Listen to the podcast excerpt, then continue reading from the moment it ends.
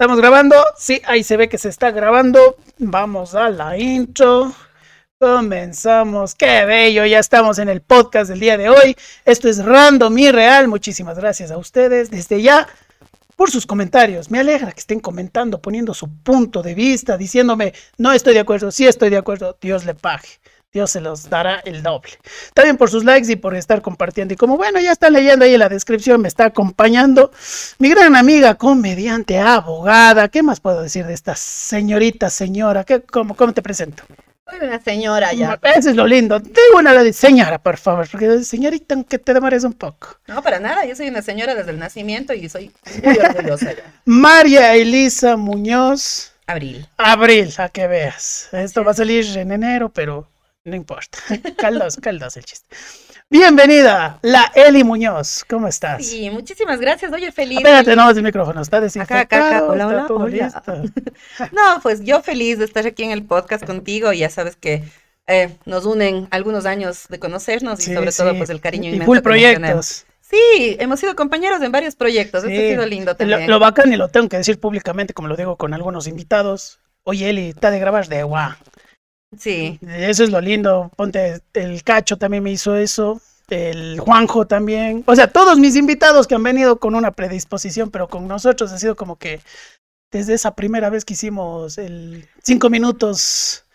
De- Claro. El open mic. hicimos open mic y luego eh, también eh, me invitaste a, Sí, a, relajados. a Relajados. A la primera invitada en Sí, Relajados. primera invitada. Muchas gracias por el apoyo. Sí, fue lindo. Oye, ¿por qué la Eli Muñoz? O sea, te seré sincera, aquí en Cuenca, donde se está grabando este podcast, siempre es no que la. Eh, El Moshe. el bueno, el Moshe tiene una historia, pero uno ya habla con la que es, el no es adjetivo, El artículo. el artículo poses- no, no es posesivo, personal, Ajá, el el, la, los, las, etcétera. ¿Pero por qué? Porque de ahí veo tus, tus anuncios, afiches, la, o sea, sí está marcada. Sí, siempre le pongo ahí porque, bueno, no sé, pues la Eli, demostrando que soy una mujer cisgénero, no. El hecho es que, que, no sé, toda la vida la gente me ha dicho la Eli, la Y Eli. quedó la Eli. Y quedó la Eli, es desde la U, desde antes de la U. Yo era la Ah. Eli. Ajá. Ah, qué ya, chévere. y ahí Sí, fue. siempre quedé con la duda. Y la Eli nos trajo. Sí. Ay, déjame ver, ahí, está esa uvitas. Qué lindos estos invitados para poder compartir. Quedan en deuda los demás, así que ya saben. Que vamos a ver qué nos traen. De ahora en adelante tienes que poner como reglas la tradición, que cada invitado te traiga Alguito, un alguito de picar. Para picar, que Dios se lo pague. La Eli Muñoz, ¿qué ha estado haciendo en estos últimos años? La pandemia, el regreso a la normalidad.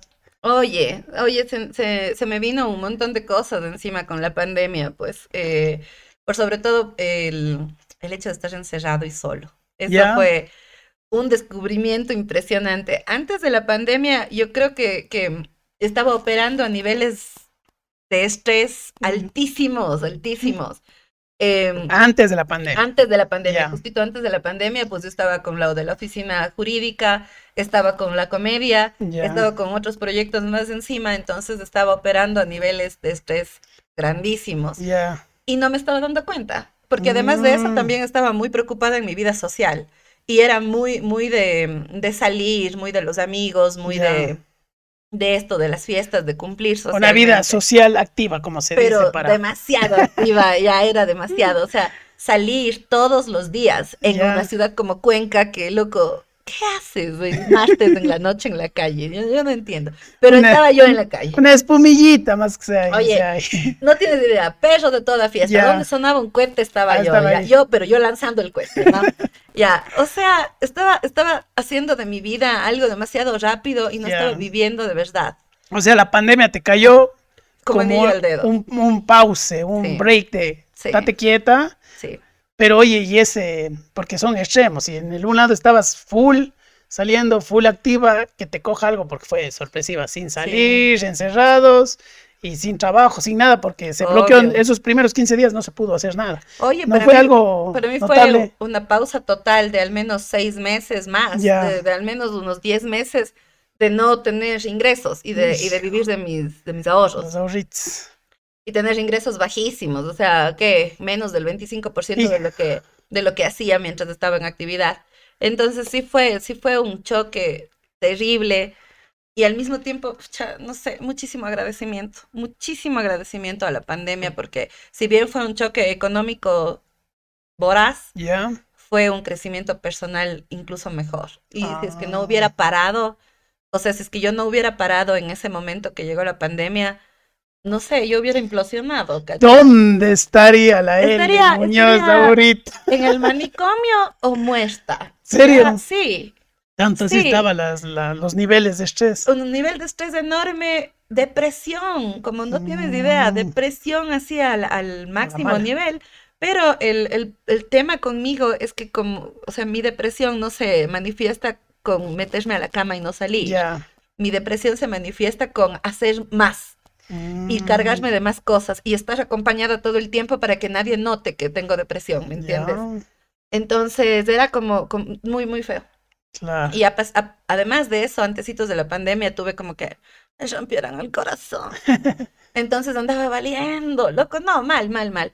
De ahí, bueno, vino el encierro y gracias a Dios, loco, gracias a Dios, en serio te digo esto, em, yo tuve el, el privilegio de estar encerrada en mi propia casa sin pagar chévere. arriendo, sin, o sea, hace- haciendo las cosas, obvio, sola. Pero había una seguridad en la parte de, de ubicación, o sea, Claro. menos estrés de, que, de lo que, de lo que otra podría gente, ser. Obvio. Entonces, Mm. también es bueno, o sea, es bueno reconocer el privilegio que uno tiene. Claro, Porque uno está acostumbrado a decir, ah, sí, la pandemia, me quedé sin trabajo, que no sé qué", Y no reconocer lo que, lo que, lo que tienes en privilegio. claro. Y yo creo que gran parte de mi, de mi aprendizaje de la pandemia fue eso, fue vivir el privilegio. Ah, y, y de cierta manera, indirectamente, empezar a agradecer las cositas pues, que uno vivió, tuvo y que le sirvió para, de cierta manera, aguantar cosas. Uf, Oye, llega la pandemia y como tú bien dices, la Eli, pues comediante en Cuenca reconocida. pues, Ojalá. y llega la pandemia y la normalización, la, nueva normalidad, perdón. Claro. Y te llega con la comedia, que es un arte en vivo y en directo, y no solo en el teatro, sino en bares, restaurantes, o sea, todo lo que había prohibición de estar, la comedia no podía estar ahí. ¿Cómo te toca esa parte de, de interactuar? Porque también te vi de manera digital, pero no sé qué tan lo mismo sea. Es que como te digo, verás, eh, mis dos actividades principales para, para mi sostenimiento, Para mantener. para mantener, así para llevar la biela a la mesa, son la comedia y el derecho, dos actividades que no se podían llevar a cabo mien- mientras había pandemia. Entonces, loco, yo no sé hacer nada más que ser abogado o comediante, ¿ya? Y, y darte cuenta de que no eres nada, Calas, si es que no te permiten salir a la calle, eres absolutamente nadie. Eso sí te, sí te da una nueva perspectiva Ya. y, y te abre nuevos caminos y te hace ser más creativo. Entonces, como vos dices, Qué chévere. se abrieron pues estos caminos digitales en la virtualidad, lo cual hizo que, que pase un fenómeno bien interesante dentro de la escena cómica nacional. Ya. El stand-up nacional se unió, unió y estrechó lazos a tal punto que entre los comediantes, entre toda la escena de la- del stand-up ecuatoriano, empezamos a hacer reuniones de Zoom todas las noches de cuarentena, Ya. pero todas las noches, o sea, se terminaba, recuerdo, bueno, vos también recordarás que en aquel momento hicimos el, el programa del CUI. Sí, sí. Entonces, el CUI eh, era básicamente un, un programa concurso Sí. en el que te presentabas haciendo tus cinco minutos de De, stand de hecho, gané uno. Sí. Hasta ahora estoy esperando el premio. no había premio, el premio era el honor. Y cuando invitaron a los ganadores de la temporada, se olvidaron de mí. No me digas. El fin de comedia fue, vamos a invitar a todos los que ganaron. Digo, ya voy a preparar. Hasta ahora espero mi. Pero ¿y por qué no me dijiste? Ah, se quedarán en las anécdotas de la vida. Qué huevada, me hubieras dicho. Ay, no me importa, ya. A ver, empiezan a hacer la todo lo que es Cuy Comedia a nivel redes sociales digitales, Claro. se unen los Y comediantes. habían varios programas, habían Sí. varios programas que se hacían en productoras quiteñas y guayaquileñas, que había el arroz con chiste, había el stand-up Uyó, habían algunos, pero el Cuy era el más esperado. Y era el que, el que convocaba más gente porque empezamos poco a poco a hacernos, eh, a hacer los invitados, los, los jueces invitados, ya empezaron a ser eh, personalidades latinoamericanas, ya no solamente Sí, nacionales. sí, sí, vi eso. Entonces, ya el CUI estaba tomando pues su fuerza y su, su importancia dentro de la cuarentena, Después de eso, la verdad es que trabajar virtualmente, no, no poder reunirnos, era muy estresante Sí, para me todos. imagino. Era dificilísimo. Horarios, Sí, sí se necesita esa calidad humana. obvio. Se necesita también ese contacto de poder hasta desahogarte hoy no está saliendo las cosas. O sea, como que hay esa mayor confianza. Y a nosotros, o sea, mientras a unos, eh, la pandemia, mientras a unos como a mí, la pandemia me hizo crecer como ser humano, me hizo como, no sé, tener, quitarme la depresión. A, Ya. las- a otros les deprimió. Sí, A otros, a, muchos casos. a mucha gente, pucha, le, le, le dio ahí una catarsis terrible para la, o sea, un catalizador más bien para la, de- la depresión y, y ahí fue que el CUI poco a poco se fue como desmembrando un poquito y le dejamos de hacer porque estábamos cansados, estábamos saturados. Es que trabajar en distancia creo que te cansa más que trabajar físicamente. Claro, y no nos, no nos entendíamos bien y encima recuerdo que en aquel momento nació el bebé de- del gato Peñafiel, que era... Saludos, estuvo acá. Ya, ya vieron el podcast. Después de Sí. este, vayan y repítanse. Sí. Entonces justo nació el bebé del gatito y el gatito era como parte fundamental de la producción del podcast y él estaba súper ocupado con poco. eso, se desvinculó un poco. Luego también con el Andrés Pérez, que también era gran parte de la producción, eh, tuvo, no recuerdo muy bien qué pasó, en el- creo que se estaba cambiando de casa, no recuerdo Sí. muy bien, pero también tuvo que desvincularse y ahí fue que ya dejamos de hacerlo. Sin embargo, él, mientras se hizo el CUY, dio paso a que la escena cómica nacional se reúna después de los CUYes. Ah, Hacíamos una reunión de Zoom y nos veíamos todos, ¿me entiendes? Y luego empezamos a vernos después de, de- de- o sea, a veces solamente en el, en el grupo que tenemos del Stand Up Ecuador, nos mandábamos así, no será un Zoom, cacha, Zoom, Zoom, Zoom, otra noche de perreo.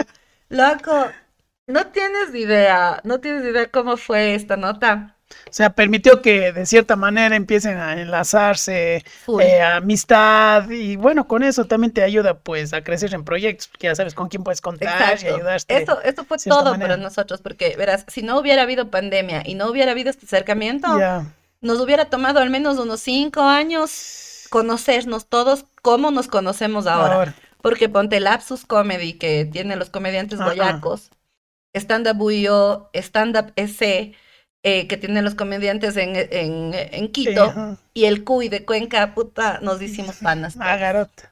O sea, y nos ahorramos unos una- cinco años. La pandemia fue una buena fiesta de integración. Fue una excelente fiesta de integración y desde ahí somos, somos muy buenos amigos todos los comediantes, ¿no? Mm. Obviamente, pues ah, siempre va Habrá unos roces de, pero de diferentes opiniones, pronto, criterios, opiniones, pero, criterios, malentendidos, tantas cosas, o sea, son relaciones Claro, humanas. pero yo creo que, que eso hizo que seamos una comunidad ya. Ah, qué chévere. Y Es que digamos, bueno, somos, hacemos stand-up en el Ecuador y ya, ya Mm. tenemos escena nacional, cosa que no había antes de la pandemia. Claro. Entonces, dale, eso, eso fue bueno. Oye, y la comedia, vos ya le entras a full, pues, porque yo me tocó stalkearte como a todos los invitados y veo pues que te has ido no solo a nivel nacional, ya te vas a diferentes sitios, ganas un, va, participas en un mundial, bueno, virtual, pero vas, ya te reconocen como que está de llevarle a la Eli, o sea, selección nacional de la comedia. Claro, loco. Te vas a diferentes países, diferentes ciudades, pero lo que más me lo que más me llamó la atención es que siendo cuencana, que se te note el rasgo, es Ah, más, lo usas, tienes Ajá. chistes sobre eso, que es muy bueno. Te vas a, a una región como la costeña, que de sí somos regionalistas, digan que no, o sea, y, la- y está bien, o sea, Claro, es- claro. ¿cómo es esa experiencia que llegas, que encima como dama, como señora? O sea, todo eso creo que influye de cierta manera. La experiencia de que empiezas ya, estás escalando de a poquito en poco grandes niveles ya. Ya, este, mira, yo tengo que mandarle un saludo especialísimo a todo el público de, de, de la costa. O sea, el público Manaba es maravilloso, en Esmeraldas la gente es una maravilla. Ajá. El público guayaco, el público mono es lo mejor. Y pues sobre todo quiero irme a Machala, que no me he ido hasta ahora, así que ya sabes, machaleño, Eh, invítame. a invitarle a escribirle acá abajo. Te queremos él y te queremos en Machala. Exacto, quiero irme a Machala. Oye, la gente en la costa es muy, muy bacán, Ya. es muy abierta, es muy risueña. Eh, más bien me ha costado un poquito pegar en la sierra de vez en ¿Ah, sí? cuando. Sí. O sea, sale al revés. Sí. El público como que más... No, no hablamos de mal público, buen público, sino un público más participativo Claro, en la claro. costa que en la sierra. Mucho más, mucho Ya. más abierto y mucho más, eh, ¿cómo te explico? Predispuesto a irse a Predispuesto. reír. Sí. Sí, bueno, aquí tenemos el viejo vicio de que somos Oye, calladitos estuda y aquí, no se ríen. En Sí, cambio, el, el- de la costa sí es más... Ja, ja, ja, y la Loco, el mono se ríe aplaudiendo así, ja, ja, ja, contra la mesa. O sea, me encanta, me encanta, les amo, les amo, no tienes idea. Y en la, en la sierra sí, sobre todo en Cuenca. Ya, En Cuenca es, es- el público es, mm, hay que darle un poco más. falta la energía. Le- Más magic. Oye, sí. Menos mote, más verde para la alegría. Claro, verás una vez, te cuento un- una anécdota. Ya. Eh, una vez me invitaron, es que esto es una huevada, yo no sé por qué acepto estas huevadas. Por la, por la anécdota, la experiencia. Oye, sí, por- Para el currículum. De... y aparte porque uno pues ya se acostumbra a comer tres veces al día. ¿no? La necesidad, hija. Claro, la hija, o sea, yo no, no, no, no voy a decir que no. Si alguien quiere pagarme por algo que sé hacer, voy a ir, ¿ya? Entonces, dale que me, que me invitan el, ah, como decirte, la confederación de exalumnas de colegios católicos, ni sé qué, que iban a hacer una reunión, justamente una reunión de, Exalumnas. de exalumnas y en beneficencia, ni sé qué, bueno, una pendejada de estas, que era una reunión de señoras, como, bueno, como yo, ¿no? Eh, De 40 años en adelante, un poquito mayores de mí, y cuarentonas en adelante, se habían reunido en, en confederación de exalumnos de colegios católicos, básicamente. Ya. Entonces ahí estaban, pues, la, la, no sé, pues, la, la, la Cookie Talbot con la nena Jaramillo y la fula, ya, ya sabrás, ya sabrás. Y todas ellas cargadas del marido, ¿no? Ya. Y la cosa es que todas ellas iban, iban como mostrando un poco de sus emprendimientos y el típico emprendimiento de, señora cuencana, ¿no? La, la señora que tiene las velas, Ah, la señora que tiene, que hace la bisutería, la señora que, ya sabes, ¿no? ya. Y En es- México este famo este fenómeno se les llamaba las nenis, no sé si Las veías. nenis, ah, ya. Entonces aquí no, no pegó esa tendencia, pero en algunos lados así les denominaban, porque eran, oigan, nenis, tengo estos productos. Ya, exacto. Entonces, Y Twitter eran, se hizo tendencia. estas eran las nenis cuencanas, Ya. ¿ok? Así que, y todas ya, ay, Dios mío, súper conservadoras. O sea, el, el desfile pro vida salía de ahí, ¿ya? Oye, loco, todas así con el pelo suco hechas del balayage así rubio, Ya. alisadas, así ¿Cómo como es las más destellos? Iluminaciones. las iluminaciones del balayage, así porque yo me, me aliso acá arriba y en la punta el churrito. Y yo estoy casada con el Juan Felipe. ¡Juanfe! Éramos novios desde el colegio, que a veces mi Juanfe me ama, me ama, no, es el amor. Entonces, puta, ya podrás imaginarte. Y llegas tú. Llego y me invitan a mí estas estúpidas, pero que, que no me vieron antes. No analizaron el, el currículum de la carpetita primero. Mentira, no son unas estúpidas. Invítenme de nuevo y páguenme. Otra O sea, se les dice con cariño. La amigui, estúpidi. Ya, Estos manes me invitan, bestia. Y voy. ya. y, y hago mi show. Bruto, no, no, nadie se reía, Moshe, nadie, ni una sola risita. O sea, medio habían unas risillas así Sí, por el sí. Y ya les veías a las otras como viéndose así como, de esas pendejadas te vas a reír. Mm, Cookie, ya. de esas pendejadas te vas a reír, por favor. La cuestión es que me bajé del, del, de la Mm. tarima después de estar, puta, 15 minutos ahí hablando sola, sin nada de retroalimentación, interacción, claro. nada, puta, nada de Solo se escucha feedback. atrás del- Claro. y- Ay, qué horrible. Como dice un, una- no, no recuerdo el autor de un libro de comedia, se escuchaba desde lejos los tacos de la señorita saliendo, porque ese auditorio era mute. Mute. Solo se escuchaban los ñi, ñi, ñi de los meseros, ¿cachas? O sea, no, mal, mal, mal plan. Yo me quería morir y a ese rato quería que sea. O sea, ha sido, ese ha sido tal vez El- Uno de los shows más feos. uno de los shows más feos. Ese y el de la discoteca que ya te contaré después. Ya. Pero verás, este, este, bueno, me bajo de la, del, La del escenario y ya me voy ya caminando a mi mesa. Ay, Dios, con toda la, la no sé, con toda la vergüenza. Y todas viéndote, ya de venir a querer comer, tomar y llevarse el postre y el centro de mesa. Nada, y uno de los tipos que eran los esposos de estas manes dice una frase que me quedó puta grabada. Y me voy a tatuar esa huevada, sí. Por eso es que el mundo está como está, porque ahora las mujeres hablan de sexo incluso en frente de los hombres. Ah. Y yo sí.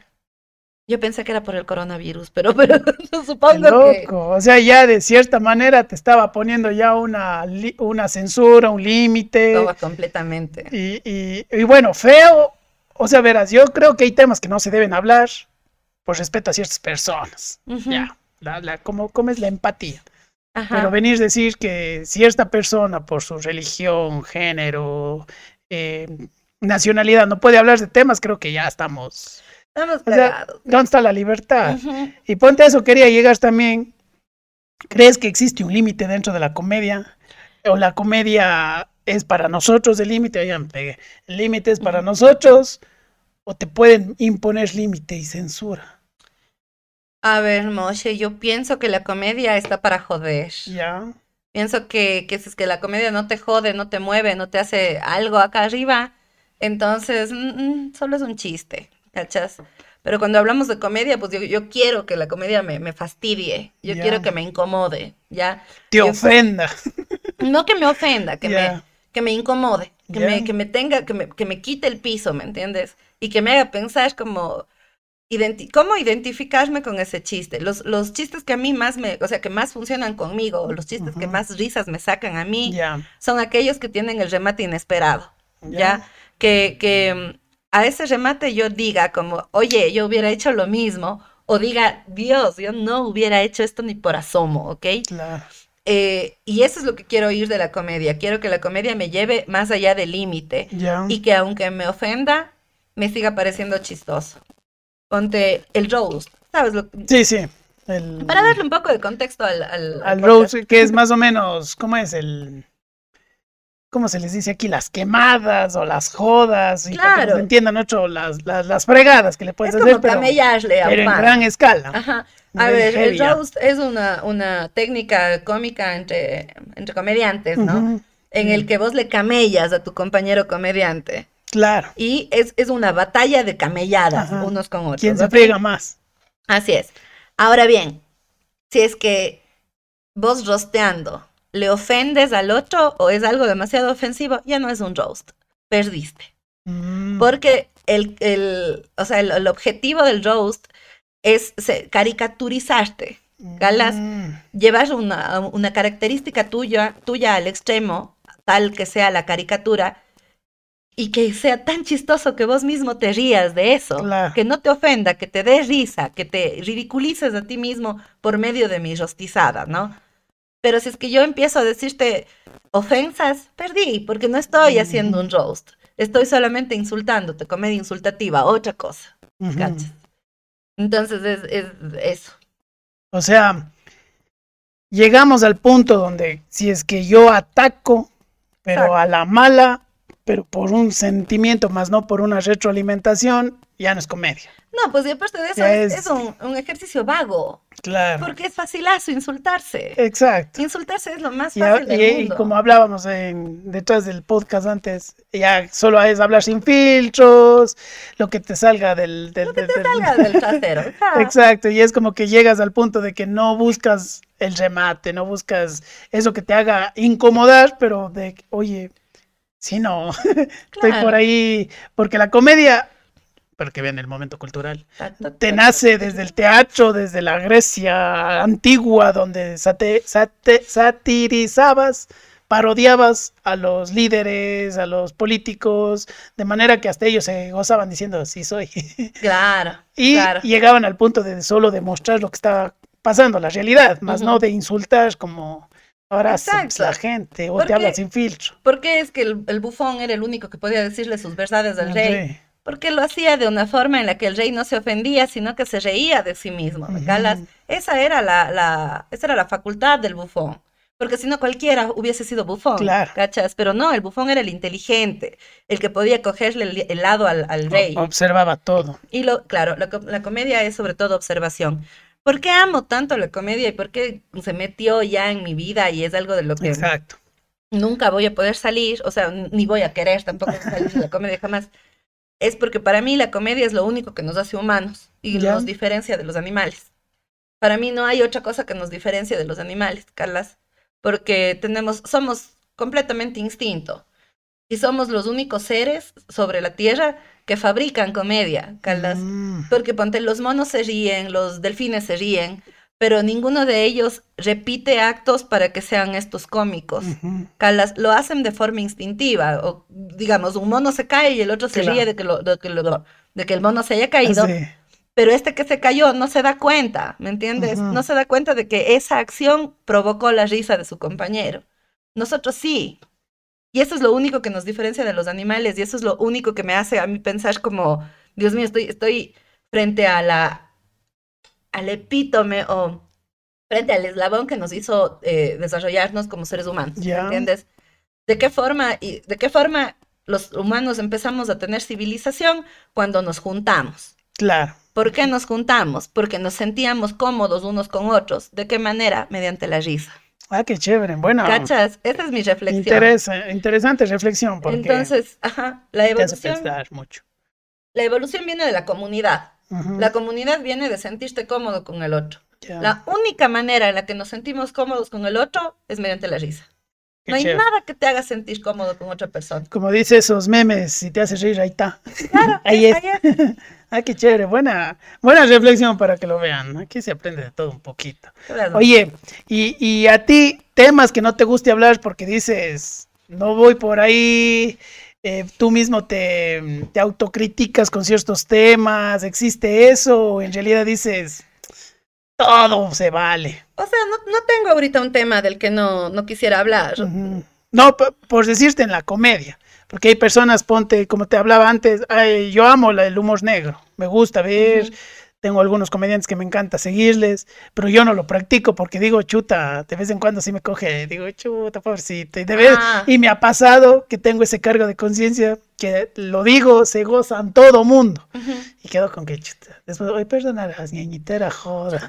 O sea, sin, sin ganas de ofender porque no era dirigido a vos, sino a lo que crees o a lo que piensas.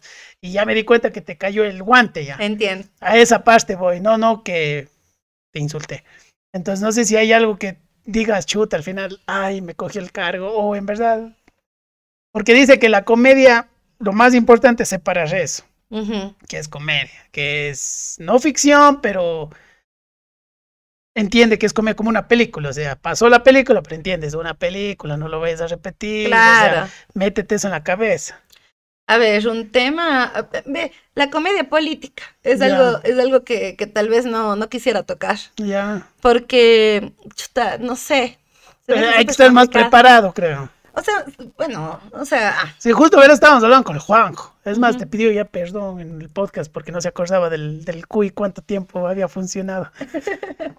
Pero él también hacía referencia de que, y bue- bueno, bueno, veo varios eh, comediantes que caen en lo mismo, o sea, dicen lo mismo, están de acuerdo de que la política, comedia política es un poquito, un poco más de trabajo porque te pueden joder en el sentido de que hay tanta desinformación exacto. que puedes pecar de, de, de- Exacto, exacto. de haber adelantado algo.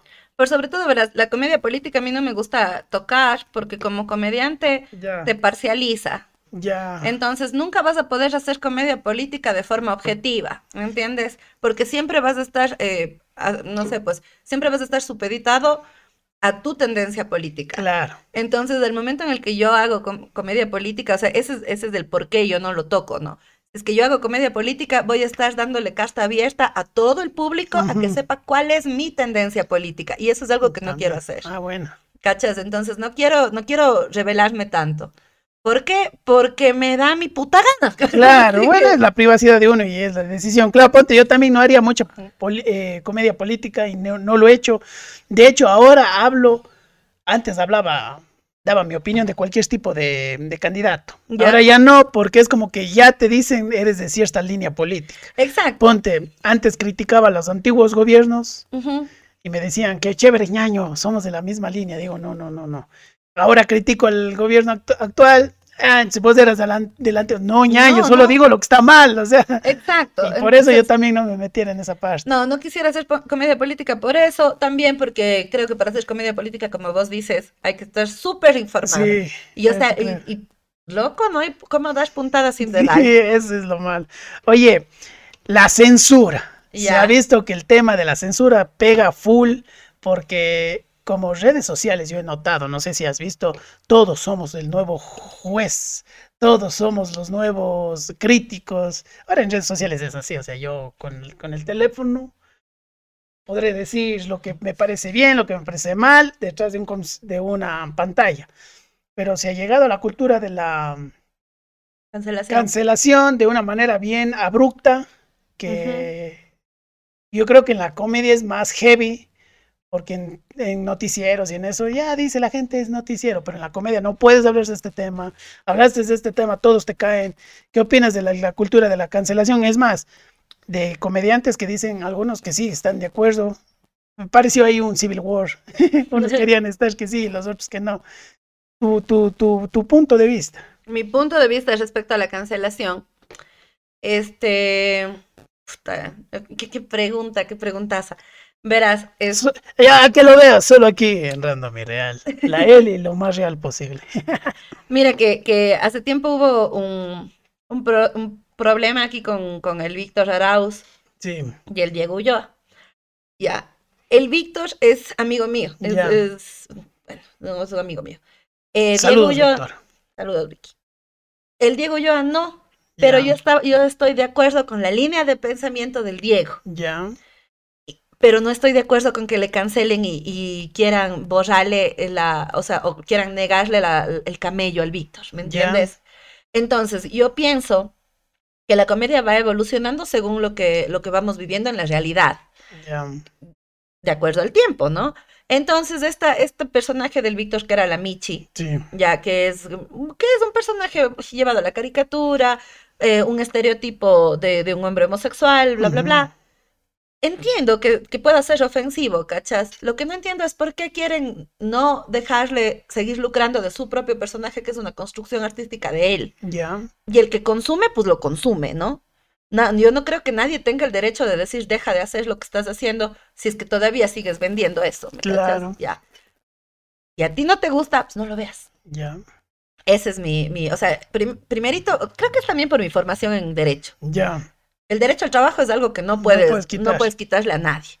¿Cachas? Y si es que yo vendo piedras pintadas con caca Y la, gente, me compra, loco, ¿por qué? Bueno, el capitalismo es así, o sea, Loco, si y hay un- alguien que te compre lo que tú estás vendiendo, Y aquí estamos, ¿cachas? Y aquí estamos, y todos estamos como que sujetos a esta cultura de la cancelación, que si bien en algún momento me parece bien, hay cosas que no deben ser eh, dichas y dadas, calas, por ejemplo, los comerciales de tabacos. ya. ¿ya? ¿Recuerdas cómo eran? Líder suavidad, líder satisfacción. El Un Malboro, el... el Claro, tan, tarán, tan, tan, tarán, ya. Loco, un, un poco de cosas que, que vos como guambra, yo, yo, niña de los noventas, ¿cachas? Claro. Yo veía líder suavidad, líder satisfacción, y no podía esperar a hacerme adulta para fumarme un líder en la playa con mis panas surfeando, calas.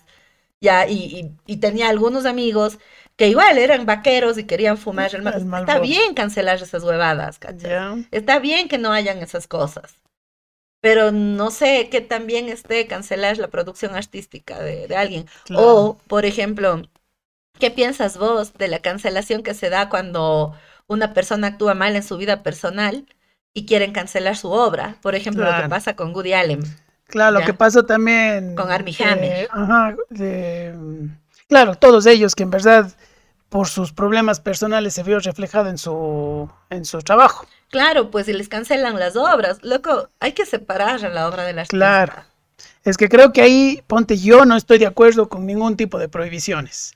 Yo creo que la libertad del ser humano permite que tú hagas, o sea, obviamente hay límites, que yo no afecte lo tuyo, que yo no me meta en tus cosas, pero también estoy tan, o sea, yo creo que el ser humano es un lo mejor de la de la creación, de la evolución, como lo quieras llamar, Ajá. porque tiene esa raciocinio. Ajá. Y es tan inteligente de que si algo no te gusta, lo, ca- lo cambias. Exacto, o sea, no lo No lo consumes y ya. Suponte yo en la cultura también ve- veía esto del Víctor Arauz y todo, y yo decía, no vean.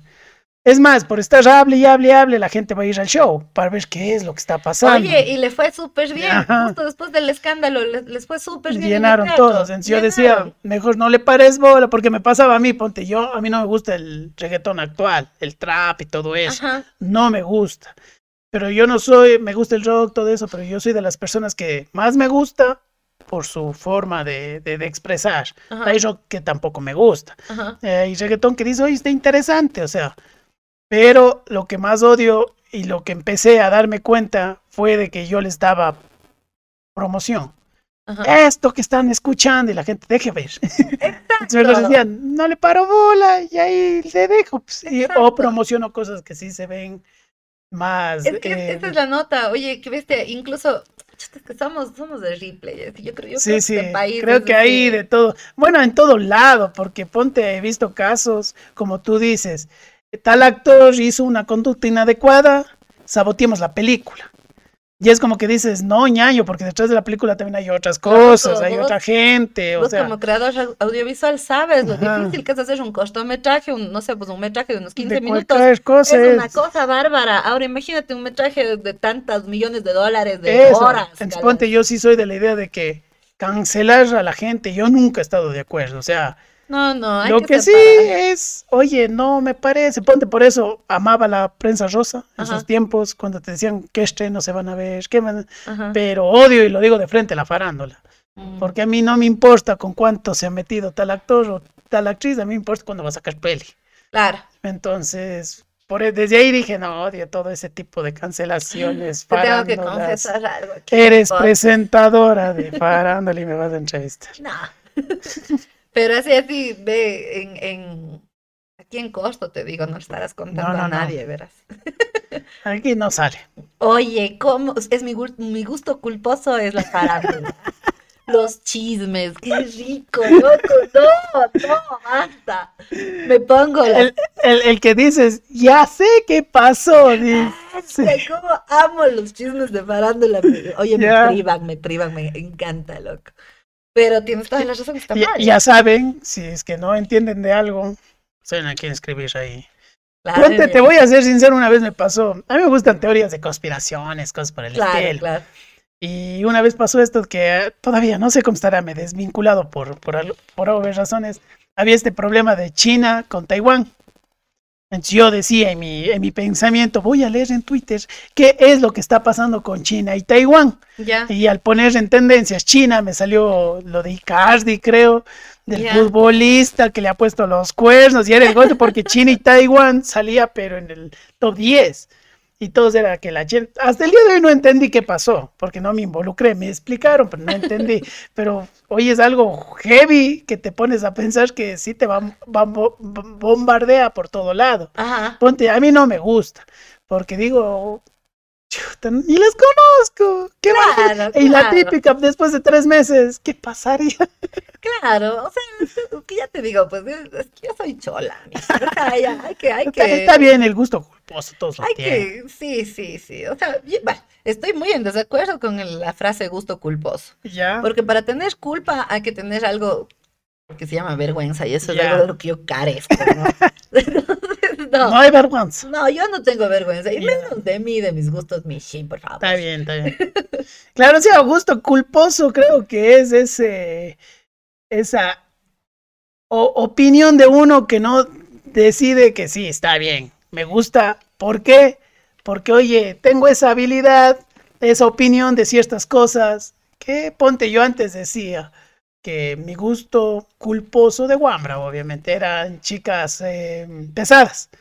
Y hasta el día de hoy me encanta, si la veo, la veo. Qué lindo, Mingers. Sí, pero ahora digo no, porque es una historia chévere, te engancha todo, pero antes decía no porque me gustaba más los tipos de acción, tipos de aventuras, tipos de ni sé qué, o sea, y era Pero como eso que viene decía, más desde la deconstrucción masculina, de tu masculinidad. también, también, sí creo que influye bastante a lo que piensas, ¿no? Y a lo que te rodea en ese entonces, porque hay veces que llegas donde tus panas, pon chicas pesadas. Exacto. Y Pero ese después- es, es algo que te, que te clava. O sea, yo, yo veo que a los chicos, eh, esta nota de, de que seas macho y súper masculino, sobre todo cuando eres mucho más joven, ¿no? Claro, Es muy importante.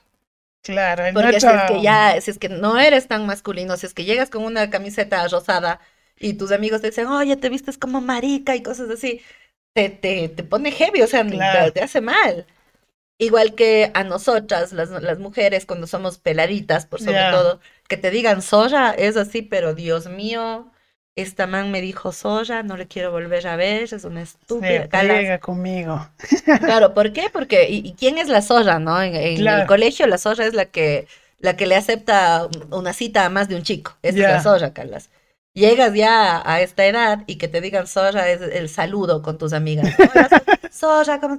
Bella. Y es como un orgullo, ¿no?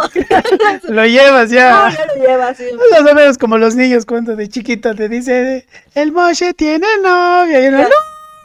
Y ahora de viejo es, vos no tienes novia, cállate, loco. Pasa Claro, lo mismo, pues los niños es de, dale un beso, "Eh, qué asco, de, de viejo es, venga, para darle claro. un beso. Mua, Carajo, claro. suele que sí. pasar, creo que es más por el entorno en donde nos Sí, convivimos. loco, qué, qué feo que fue. Oye, y hablando de entornos que convivi- convivimos, ¿cómo se desarrolla pues la comedia y el stand-up aquí en Cuenca? Ya hablamos que en la parte de la costa, o sea, Ajá, es de, de por sí son muy alegres, hablan tonteras, o sea, en el buen plan, o en sea, el buen sentido. eh, hablan lo que piensan, se camellan, todo, pero en Cuenca que es un... Primero cultural, en el sentido que todos te dicen que para ser artista es porque hiciste un buen cuadro, escribiste letras que enamoran, Claro. que dicen mucho que decir, o eres de la, como es de la sinfónica y tocas un instrumento y uno llega pues con un, un arte para mí que es hacer reír de manera irreverente, de Ajá. manera pues sin esperar que la gente lo entienda, pero lo haces, o sea, de manera informal. Muchos piensan, pero para mí lo preparas demasiado. Entiendo. Entonces, ¿cómo, cómo ves ese contraste de que a veces se ve que el comediante es como pues, el primo lejano feo, que nadie le quiere invitar a la cena?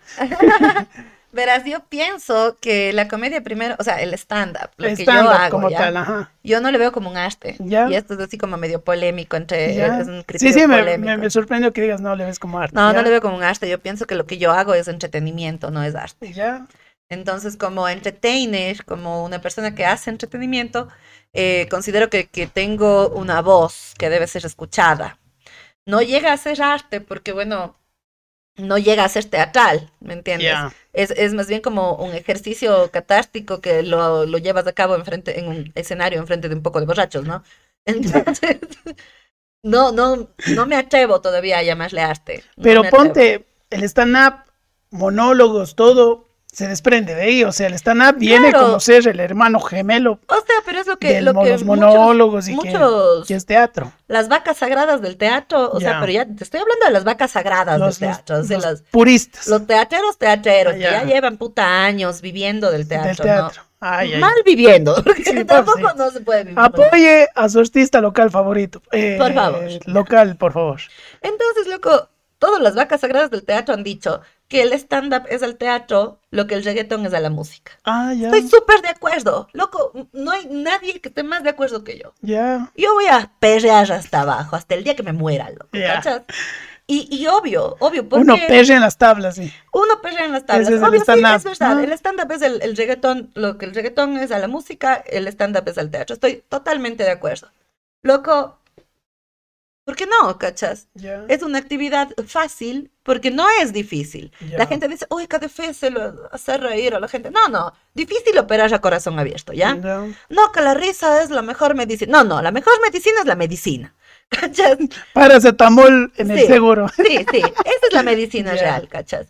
No, no estamos curando el cáncer, no estamos operando a corazón abierto, estamos contando, eh, estamos haciendo comedia situacional, estamos contando experiencias, estamos haciendo algo que un mono podría hacer, Ah, qué chévere. Un mono, uh, uh, uh, no estamos hablando No, no, de sí. personas. Lo, que me lo que me impacta, la verdad, es de ponte. A ver, no sé si te ha pasado. A mí, en lo personal, me gusta ver programas de cocina. Ajá. por cómo se mueve la polémica. Pero siempre veo que lo chistoso es de que ustedes van a cocinar, pero le ponen como que están curando el cáncer. No, Y no. vos hablas con un uno, respeto mucho también porque es- debe ser eh, elaborado, de, de- Claro. de estudio y todo, pero es comida. Y que alguien de comedia me diga sí, pero no deja de ser comedia, o sea, no es que estás, oye, me parece interesante que alguien lo diga sin faltar al respeto, Pues sino no, es no la voy a realidad. faltar el respeto a mi, a mi propia actividad, Ujú, Calas. qué Amo, eso. amo ser comediante, es algo que me mueve. Yo me des- yo pienso en formato comedia todo el tiempo. Nunca, o sea, de hecho, de esto quiero sacar un chiste, ¿me? De hecho, va a salir ya, sea, una vez me invita a Pesuma. Entonces, loco, sí, pero, pero estoy hasta, estoy hasta de que la gente piense que, o sea, y por sobre todo que otros comediantes Sí. se crean la, la gran papaya o la última. Coca-Cola del desierto porque hacen comedia. Loco, no, no somos artistas, estamos entreteniendo gente. Nos están Mm. pagando para entretener, Calas. No nos están pagando para hacer un cuadro realista, no nos están pagando para hacer una escultura renacentista, no. Esos son artistas. Caramba. Tú estás entreteniendo personas, que no es tampoco algo indigno, es algo dignísimo. Claro. Dignísimo. Pero no estás operando a corazón abierto, entonces ponte también, pon tus nalgas en el sitio. O sea, si llega a ver el fin del mundo y salga... ¿Quién va a decir a- el que la Eli se suba porque es comediante, no? Capaz me subo por. Es más o menos como en los Simpsons cuando Krusty quiere saltar el, del monoriel. Exacto. Pero ahí le coge el Leonard Limo y le dice, tranquilo, el mundo necesita reír. Exacto. ¿Cuántos sí nos lleven ahí? Ojalá, ojalá. Pero Sí, no- ponte, es verdad, ponte yo, eh, para los que no sepan, soy ingeniero en sistemas y me gusta toda la parte de producción, o sea, me gusta mm, lo que hay detrás de la producción y frente a la producción, pero también asigno que entre sistemas y la producción más ayuda es las, los sistemas, pues ayudar que se te arregle el sistema. Que la, y al- alguna vez dije, si hay un apocalipsis zombies, yo sé hacer podcast, yo sé hacer sketch. Yo hago stand-up. Dios, no, Dios le no. pague, vaya ya nomás. Exacto, no, no, no, todas estas huevadas, o sea, estamos, estamos inmersos en una, en una nueva realidad, o sea, esto de la nueva normalidad de utilizar Sí. mascarilla, eso no es la nueva normalidad. La nueva normalidad es que el mundo está upside down y que estamos totalmente equivocados. Ponte, ahorita estoy escuchando, escucho más de una vez a la semana Ya. que un montón de gente minimiza que hay gente hija de puta en el mundo. Ya. Ya, ¿En qué sentido? Pero. que te dicen cosas como, como, recuerda que nadie te hace daño, a menos que tú lo permitas. Ah, ya, ya. Vibra alto y que no sé Estamos qué". como que normalizando mucho que, oye, hay gente malintencionada que te hace daño. Como más o menos la pobreza. Exacto. Ponte, yo no me gustan esos videos o imágenes y lo diré, no tengo problema, coméntenme si no están de acuerdo, de que el chico está estudiando sin luz en la vereda. No, ñaño, estamos Cabrón. normalizando que está sufriendo y que Estamos- pudiera tener una mejor condición de vida, que podemos ayudarle, o nuestro gobierno podría ayudar, o nuestra comunidad, hablo en general, Exacto. pero no aplaudamos de que el pobre niño está, la está, la está, La está librando como un no, campeón y la no, gente, ñaño. y la gente, no estoy de acuerdo en eso. no, o sea, loco, eso, haciendo, ¿qué más? O sea, romantizando la depresión, Calas. Sí, Solo las personas inteligentes tienen, de- no, loco, no, no. no. Claro, fue lo que me pasó, ponte con el Joker. A mí el Joker, en verdad, me encanta el personaje desde el cómic, desde las Ajá. caricaturas, porque amo Batman. Es inevitable y antítesis de Batman, Joker. Cuando salió la película me encantó, pero porque soy un enfermo en el cine y dije, ay, qué garota la, el soundtrack, los colores, eh, la banda sonora, las actuaciones, el trama, muy interesante, pero yo no quería ser Joker. pues. Ujú. Y después veía mucha gente que se identificaba con el Joker y yo decía, ¿cómo te identificas? O la relación Harley Quinn con Joker. Queremos que seamos locos. Digo, oye, el Joker le suena a la Harley, le mete un puñete. O quiero ser Romeo y Julieta. Oye, los dos se murieron. Exacto, basta, basta. Entonces, basta no me gusta normal. Basta de, basta de, de decir estas, estas notas de vibra alto en eso cabargas, porque, o sea, ¿cómo vas a vibrar alto si estamos metidos en este mundo, Calas?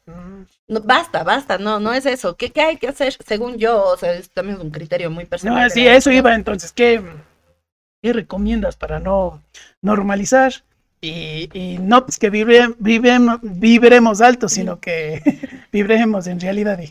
Yo pienso que el paso número uno para empezar a vibrar alto, como, como dice la gente, ¿cachas? O sea, no te compres el cuarzo, ¿ya? En vez Ya. de comprarte el cuarzo, ponte a pensar quién eres. Mm, Primero construye tu voluntad. Yo, yo pienso que ese es el, el paso número uno para cualquier cosa. Conócete, construye tu voluntad. Pregúntate, ¿qué es lo que yo quiero hacer? Galas? Ujú. ¿Qué, ¿Qué es lo que soy en este momento? ¿Y qué es lo que quiero ser? ¿Dónde estoy y a dónde voy? ¿Me calas? Y eso de no olvides de dónde vienes. No, sí, olvídalo. Olvida de dónde vienes. ¿Me cachas? Ya. No en el sentido de que Te olvides tu cultura y, tu, tus raíces. No, no, no. no. Ya eso, por, por lógica, pues no vas a olvidar, ¿no? Pero sí, olvida, olvida de dónde vienes, olvida el pasado, olvida esas huevadas, ¿cachas? Suelta esas notas. Pero define a dónde vas. Porque vamos por la vida, loco, como plumas en el viento. Solamente cumpliendo la voluntad de otro. La gente piensa que, que cumplir la voluntad de otro es hacer lo que otro quiere. No, no es eso. Cumplir la voluntad de otro es vivir una vida que no te pertenece, ¿cachas? Hacer algo que no te gusta. Por ejemplo, en mi caso, eh, ser abogada. Ser abogada las 24 horas del día era algo que no me gustaba. Yo, yo desde niña sabía que era comediante, ¿cachas? Ya. Pero el derecho es lo que me da de comer y como te dije, pues ya me acostumbré a comer tres veces al día, ¿no? Así que continúo con esta actividad que me, que me da cierta tranquilidad económica. Sin embargo, en un momento yo me senté y dije, lo que yo quiero es ser comediante. Eso es lo que yo quiero hacer, ¿cachas? Y obvio, cuando me dediqué a la comedia tuve en contra el criterio de mi familia, que son, a diferencia de mí, son personas muy respetables. Mis Yo, papás. pe- yo pensé que ibas a decir, a diferencia de mí, creen que la comedia sí, son respetables. Personas muy respetables de esta Saludos. comunidad. Saludos, papi, mami. Miren a dónde me trajo la comedia. En el podcast del Moshe. Qué linda, qué linda. Oye, y, y mis papás siempre quisieron y siempre vieron en mí el potencial de, de una gran abogada, ¿cachas? Ellos esperaban que yo sea, pero Dios, no sé. El, La- ¿Cómo la- se llama? de- El del sombrerito, el doctor Vanegas. Ah, ya. costo, ya. Ellos querían que Yo iba a ver la doctora Polo Ya, los manes querían cerrados. que yo sí. sea la doctora Polo. Pudieras ver ahí. Y claro, mis papis decían que yo iba a ser una gran jueza y todo el tiempo estaban como que muy, muy esperanzados en en eso. todo ¿no? eso. Hasta que yo, bueno, ya, ya cumplí cierta edad y les dije, no, yo quiero ser comediante, eso es lo que yo quiero hacer en mi vida. Y, y eso hice. En aquel momento, imagínate, yo llevaba un matrimonio ya de algunos años, un matrimonio horrible, un matrimonio que no me hacía feliz para nada, ni Ya. a mí ni a él. Ya. Nos estancamos en un matrimonio que prácticamente fue casi hasta, hasta, no sé, llegó un momento de ser hasta obligado, ¿me entiendes? Ya. Los dos estábamos juntos porque así era, porque habíamos sido novios toda la vida. Y lo lógico era o casarse o separarse. Y como ninguno de los dos tenía la personalidad para separarse, y, o sea, tenía una personalidad fuerte para decir, bueno, chao, entonces nos casamos, nos metimos y nos embarcamos en esta pendejada que fue terrible. Y ambos estábamos perdidos en la vida haciendo la voluntad de otro, Mm, que eran la voluntad de nuestros padres, de nuestra sociedad, que nos decía eso, que nos decía, ustedes tienen que, no sé, hacerte arquitecto, hacerte abogada, casarte y vivir este, la, la vida de familia, tener hijos, un carro, una camioneta para el arquitecto, un carro para la abogada, hacerse una casa, calas. Estábamos viviendo la voluntad de otro. e intentando cumplir expectativas ajenas. Como Es que esa dice. es la voluntad, esa es la voluntad de otro, porque esos eran los planes que otros tenían en mente Claro, y que nos hicieron creer que era lo correcto. Mm, En vez de olvidarse un poco de eso y dedicarte a tu propósito, a lo que tú Exacto. quieres y hacia dónde quieres llegar también. Pues, como persona primero y me imagino que ahí sí como pareja y con proyectos Natural, futuros. natural. Ah, Nosotros chévere. éramos muy buenos amigos y, y fuimos muy buenos amigos durante años. Y cuando nos casamos y perdimos ya esa, esa parte que nos unía, que era la amistad, ahí, ahí fue como cuando yo me di cuenta, no sé él, ¿no? Pero yo me di cuenta de que yo estaba cumpliendo la voluntad ajena, de que yo no Mm. estaba en mi voluntad. El momento en el que yo me di cuenta, o, yo, el momento en el que yo pude forjar mi propio objetivo, mi propia voluntad, empecé a ser feliz. Mm, Oye, y todas estas cosas que te han pasado, porque me comentas que llegó un momento donde dijiste, quiero ser comediante. Sí. Todo esto que, que, que, que tuviste como experiencia en la vida mismo, ¿te sirvió para darte de cuenta que querías ser comediante? O, en, o sea, ya hablamos de que estabas cumpliendo expectativas de ajenas, voluntades ajenas, pero esto ya fue como que antes de, o la comedia dijiste, ya cuando me di cuenta de todo eso, me lanzo a la comedia. No, O ya eh, estabas encaminadita siquiera.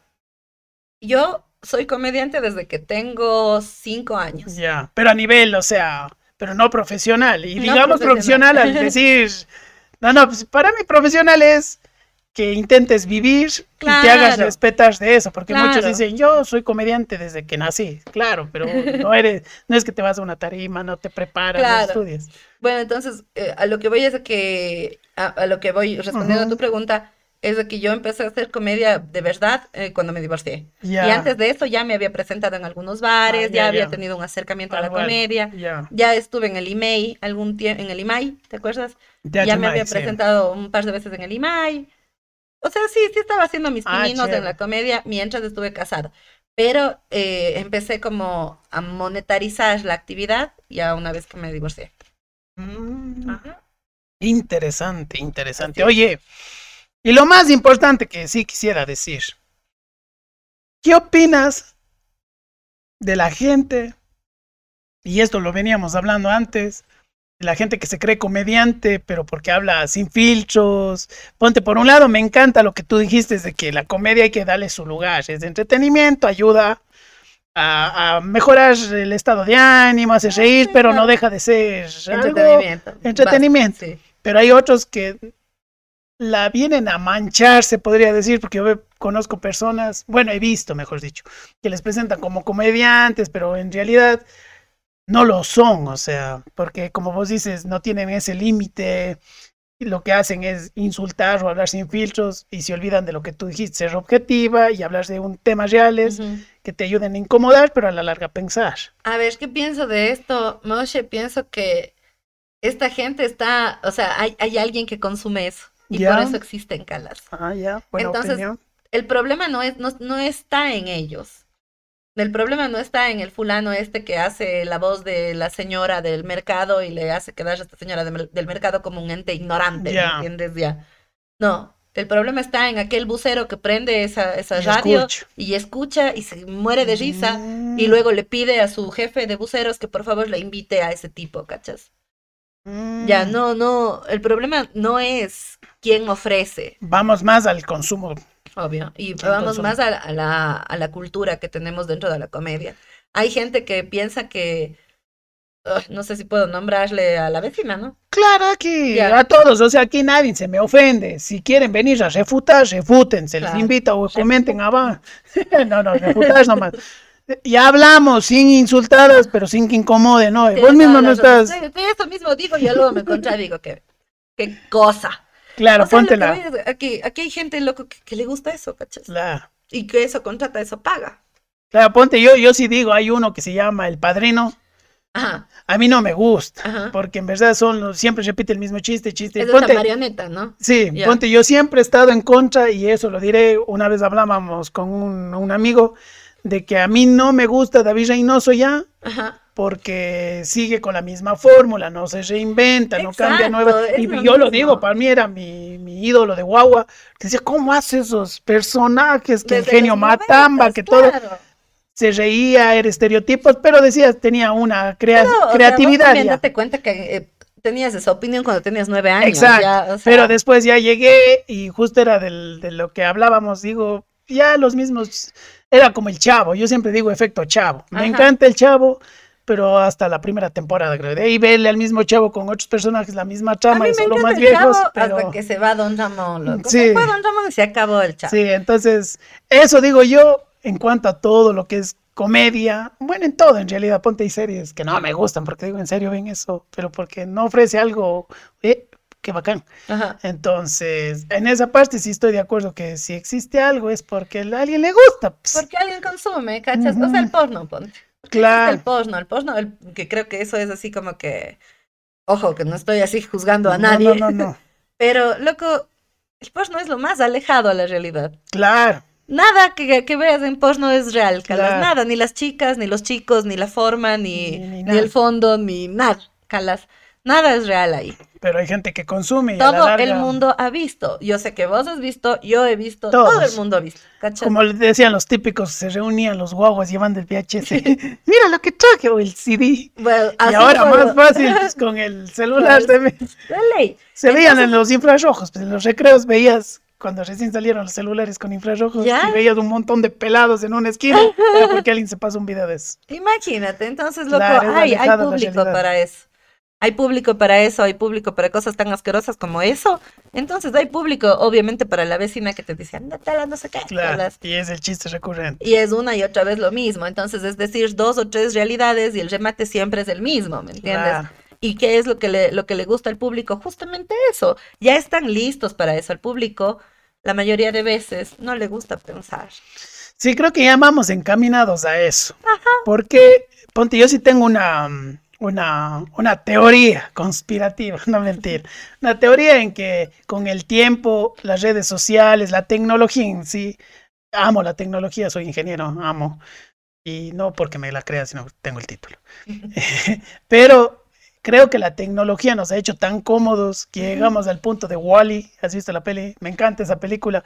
Pero es como que digo, estamos llegando a eso que ya nos están dando consumiendo todo, ya nos están dando masticando todo.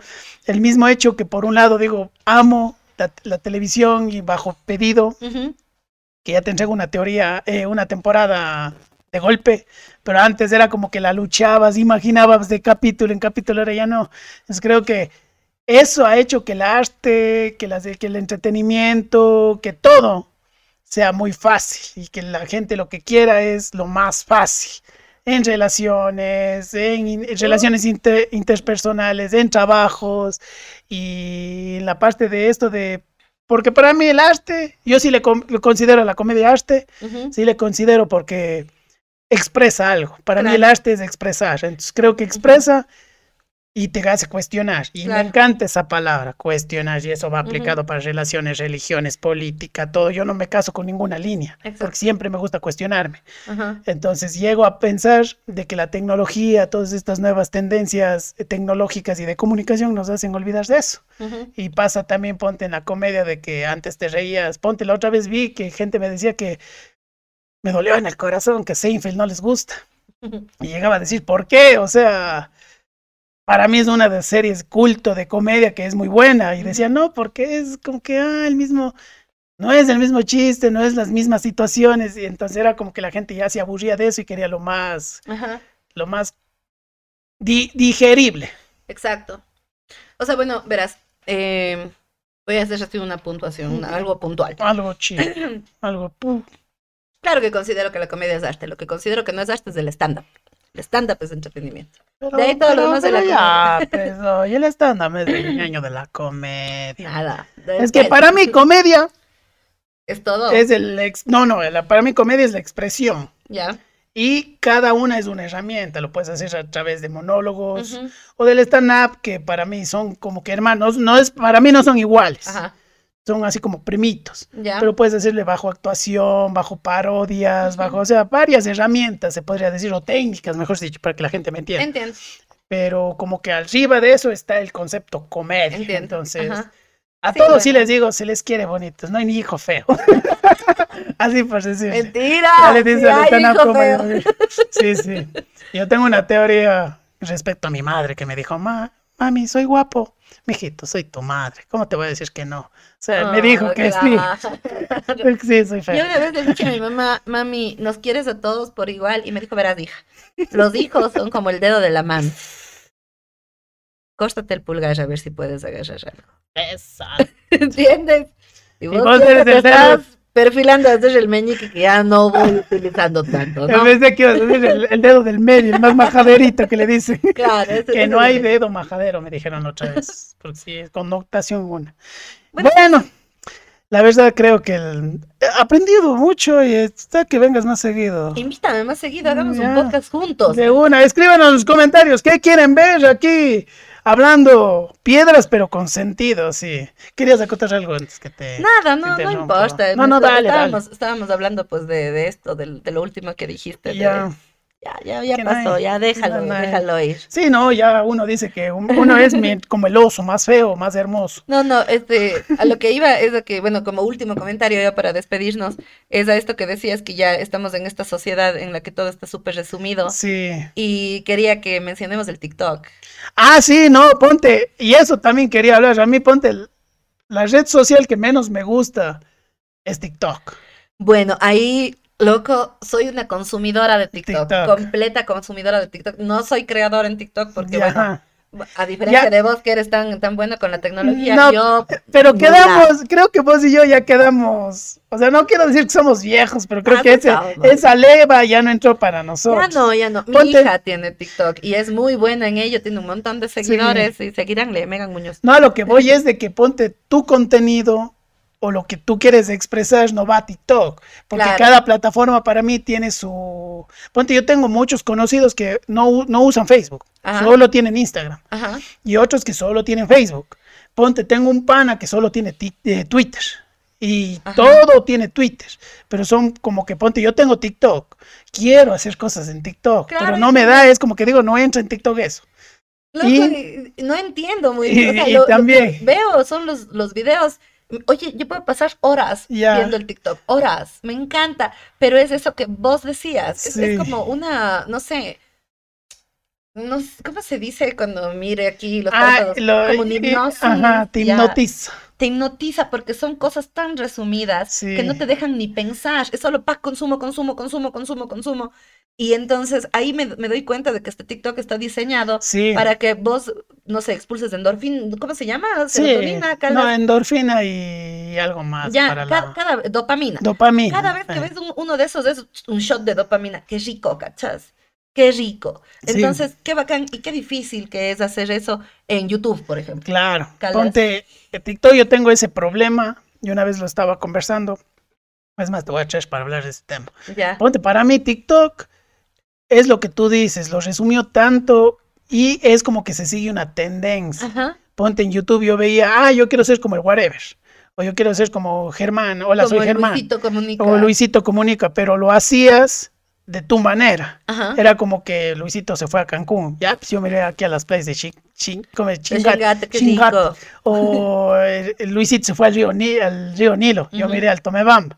Él está hablando de México, yo voy a hablar de Cuenca. Pero en. TikTok es como que ahora todos hacen el mismo baile, la misma canción. O sea, como que no te permite desarrollar eso en otra manera. Claro. es que Entonces, es- ponte, por eso no me gusta TikTok. Hay algunos contenidos que sigo, o sea, que o sea, son buenos. a ti como creador y como creativo no te va a gustar TikTok. Eh, Sí. Pero a la, a la demás gente Sí, le va a encantar. Loco, Ponte- es como cantar en el karaoke, Sí, ¿cachas? ponte. Yo ahí tengo un estudio que hice, Mm. pero es para imp- impresionar a las más. Que ponte, yo vi eh, Franco Escamilla y Peter Albeiro, decían que eran los primeros comediantes que empezaron a subir sus clips de comedia y se hicieron demasiado virales. Y fue como que decías, ah, qué bacán, y muchos empezaron a hacer lo mismo. Claro. Pero en TikTok se hizo famoso de nuevo Franco Escamilla y Peter Albeiro, pero era gente que solo hacía la fonomímica Claro. de sus chistes. Entonces Ajá. era como que decías, haz tu chiste, o sea, inténtalo, Ajá. o cuenta el mismo chiste de Franco, pero desde tu perspectiva.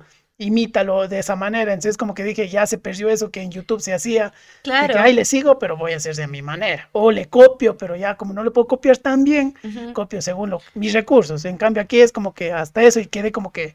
Pero es el lip sync, o sea, a mí me parece algo tan, por un lado, o sea, qué bacán que es esto, ¿no? Porque estamos eh, enfrentando dos contraposiciones, ¿verdad? Sí, Y que, que de hecho creo que, que resumen un mismo criterio. sí. Ni vos ni yo estamos muy, muy de acuerdo con el TikTok o, o no, no estamos muy en el TikTok, ¿ya? Pero vos tienes esto de, está coartando completamente Sí, la, la creatividad, creatividad. ¿ya? Y yo tengo, le está dando una oportunidad a la gente Sí. de sentirse creativa, aunque no lo sea. Hay Ah, bueno. mucha gente que no es creativa, que no te va a escribir un chiste ni puta, Claro, ni le das chance. dictándole, Es calas. buena opción, opción, opción. Pero le das chance de hacer el lip sync y de sentirse un rato, ¿cachas? Un rato, sentirse famoso por algo. Entonces es chistoso escuchar la voz de Franco Escamilla, que es un hombre de 1,90 con la voz mm, de tonto, Franco Perso. Conocida, le abrió a Franco Escamilla. Sí. No me dio entradas, pero le conoció. Ya para que venga el Dicho, otro año. dicho por una, por una neni rubia de unos ojos azules impresionantes. Entonces, verle a esta chica moviendo la boca y que de su boca salga la voz de Franco Escamilla, sí me llama la Claro, atención. ponte sí a me- mí- Sí me deja. ahí. Sí me gusta, a lo que voy que te cuesta, ponte ahí un niñito, no, no, no me acuerdo si era niño o niña. Se hizo tendencia en TikTok, porque Ya. imitaba a Franco Escamilla, Ajá. pero se vestía. Ah, pero él, Sí. él lo hacía con su propia voz. No, hacía el lip sync, el Ah. lip sync, el lip sync, la fonomímica. Pero era chistoso porque decía, y cuando venía mi esposa, y ella se disfrazaba de mujer, y hablaba como mujer, y llegaba yo y se disfrazaba de Franco. y le Ah. veíamos al perro que él tiene, no me acuerdo, y se disfrazaba de perrito. Y, y era como que dramatizaba, entonces decía, oye, qué bacán eso, de que la man le llevó un poquito más allá, ponte es como las tendencias, salió de la botella, todos hacían la botella. Era como que decías, pero había otro man que hacía de tres pisos. Entonces, Ajá. ah, qué bacán, o sea, cambió esa esencia, o sea, Pero como es que que somos, somos le hace más creativo. loco, venimos de tendencias y de novelería. El ser humano es novelero por naturaleza. La farándula, ¿Recuerdas, loco, este Bucket Challenge? Sí. Hace 100 años. Y nadie donó los que, porque eché- el chiste era donar si es que no aceptabas. Alguna o pendejada. algo así, sí. pero aquí lo hacía cualquier La tipo de cuestión, la cuestión era que te lanzabas hielos encima o alguna cosa de esas. Ya. O sea, siempre hemos tenido. La moda es una tendencia, ¿cachas? Siempre. La moda es una tendencia. Estamos todo el tiempo como en esa búsqueda de pertenecer a algo. Sí. Sí. Creo Es que la es- comunidad. No, no, tranquilo. Estamos conversando leyendo. Porque eso tengo en contra del TikTok. Porque incita modas, hace cantantes que no deberían ser ultra y mega famosos. Pero buenos números. Ponte, hablábamos con un amigo y él me decía que lo feo de TikTok para él es de que Facebook, Twitch, YouTube antes calificaba contenido. Ajá. Cómo grababas, cómo era ayer el Juanjo mismo que lo dijo aquí en un post. Ujú. Eh, pero TikTok solo se enfrasca en números.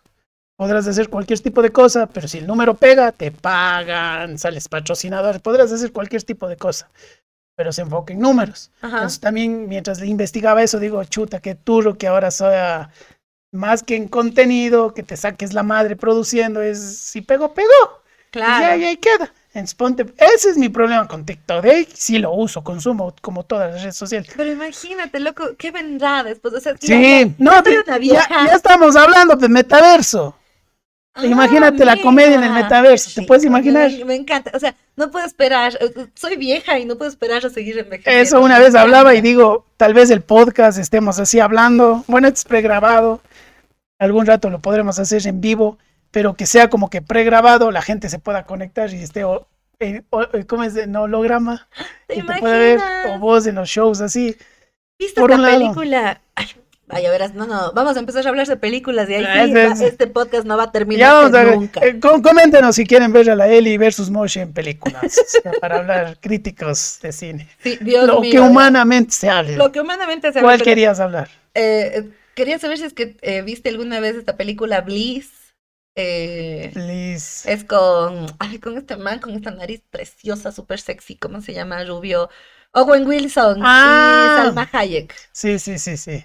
Pero ponte la que más me llama la atención que nos vamos al metaverso es Re- Re- eh, Ready Player One de Steven Spielberg. ¿No? Creo que nos vamos por ahí. Verás si puedes. Y verán, recomendada. Creo que lo que estamos hablando de Facebook, metaverso, creo que vamos para allá.